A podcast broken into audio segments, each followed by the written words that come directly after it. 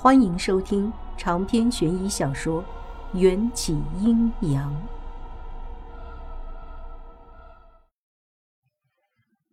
就算迎战未来会成为我的夫君，可也是两千年后的事情。他现在的举动简直丧心病狂！你、你、你，手拿开！我震惊的舌头都不听话了。迎战一脸的风轻云淡。另一只手也扶上我的腰。秋高气爽，鱼也肥。青樱，你说这条鱼是红烧还是清蒸？天雷滚滚！我在迎战的眼中只是一条鱼。青樱很认真的思考了一番。奴家以为鲤鱼适合煲汤。煲汤你妹！人家是用来观赏的鲤鱼，不是用来煲汤的鲫鱼，好吗？迎战，你要是吃了，我一定会后悔的。我的手被青樱制住了，只能扭动身体逃避迎战的魔爪。他却变本加厉，深邃的眼眸似乎还若有似无的研究着我身上女性特有的部位。我的脸红得快要滴出血来，视线也有些雾气。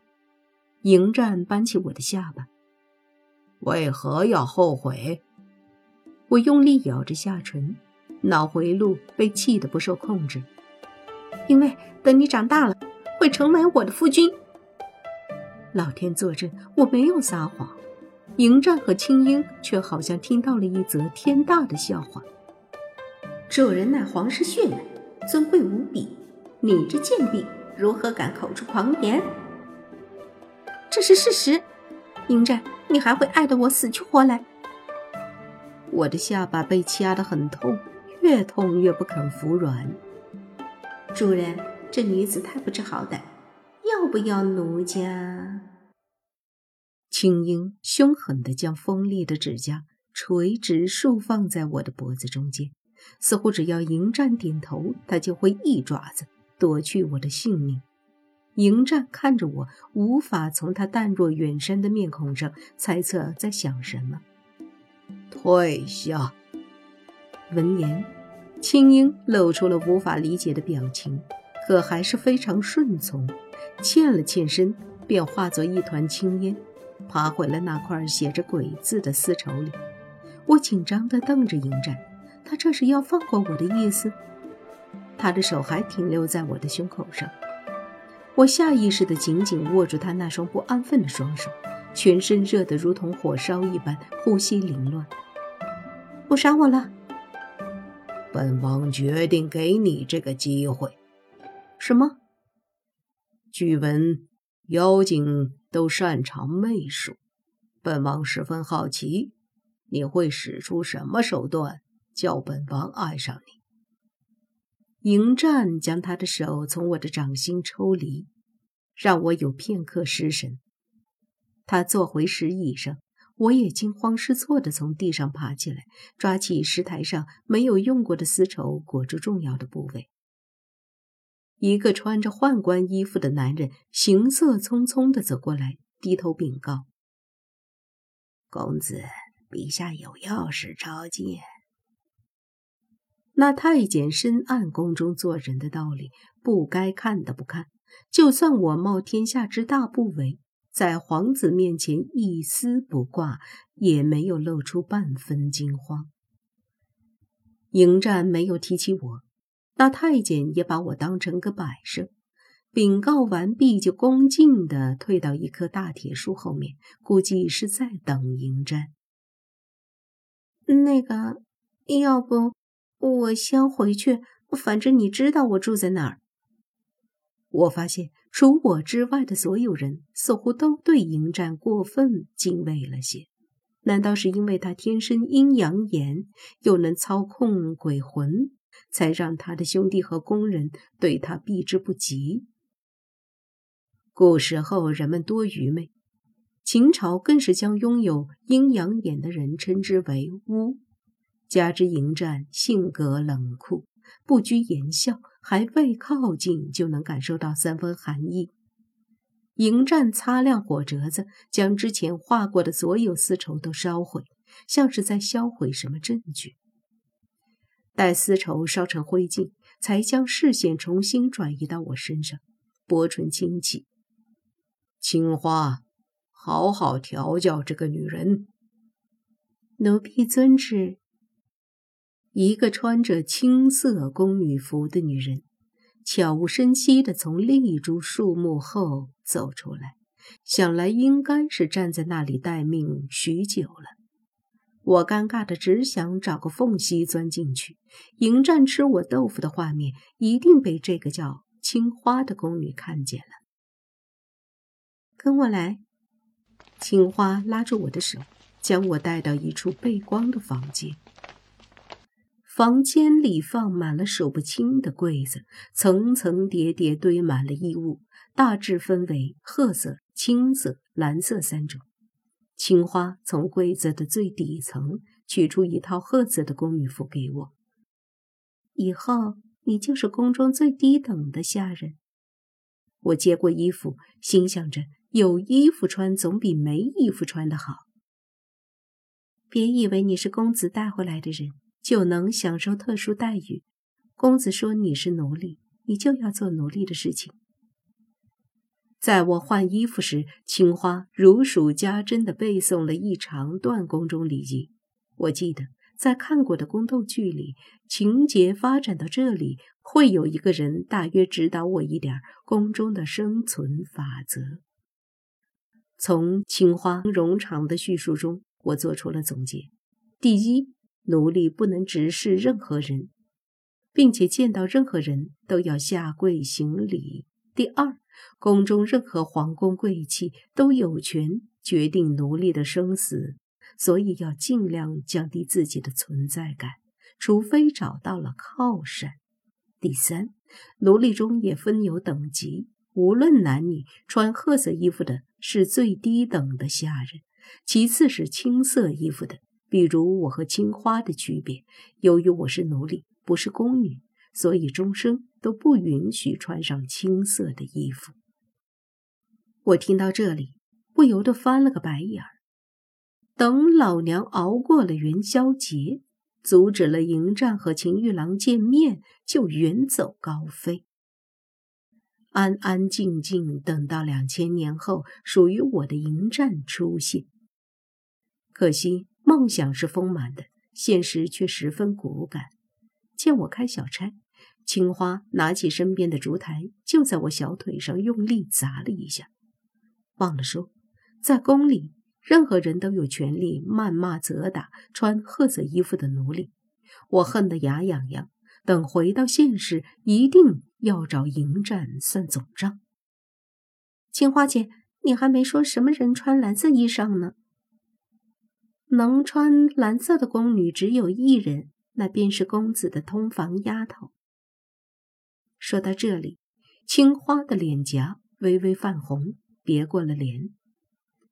通房丫头这个词，我好像在《红楼梦》里听过。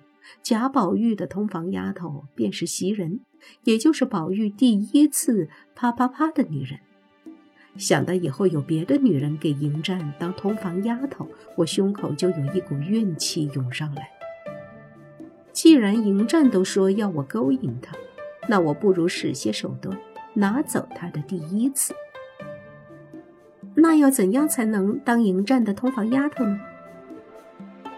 古时候女子都很羞涩，连男人的脸都不敢正视，提到闺房之事，更是变得很傻很天真。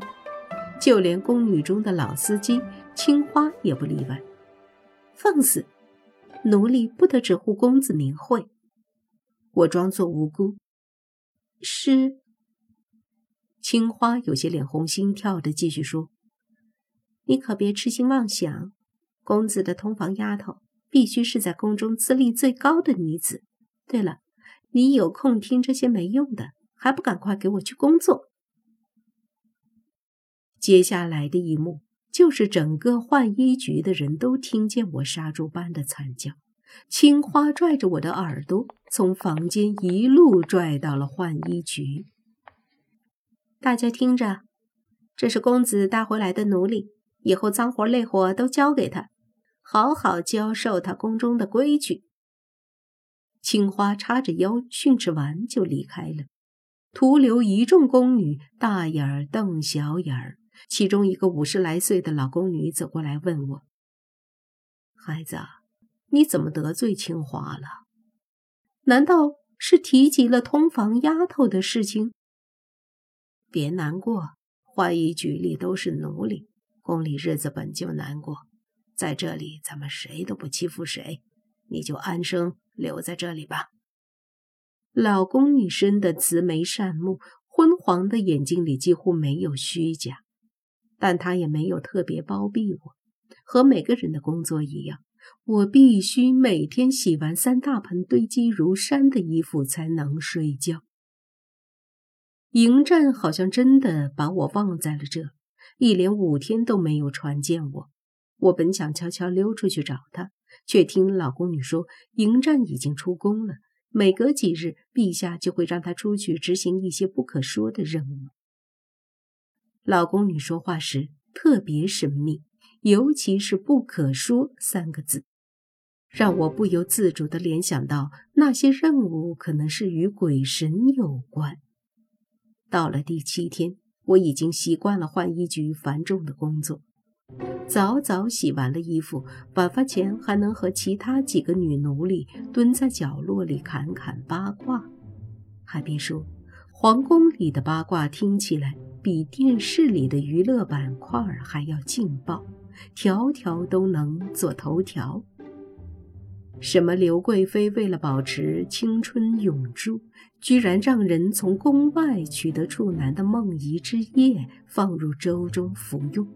还有某个奴婢为了引起六皇子的关注，假冒玉兔下凡，称有三世未了情缘，宽衣解带成功上位。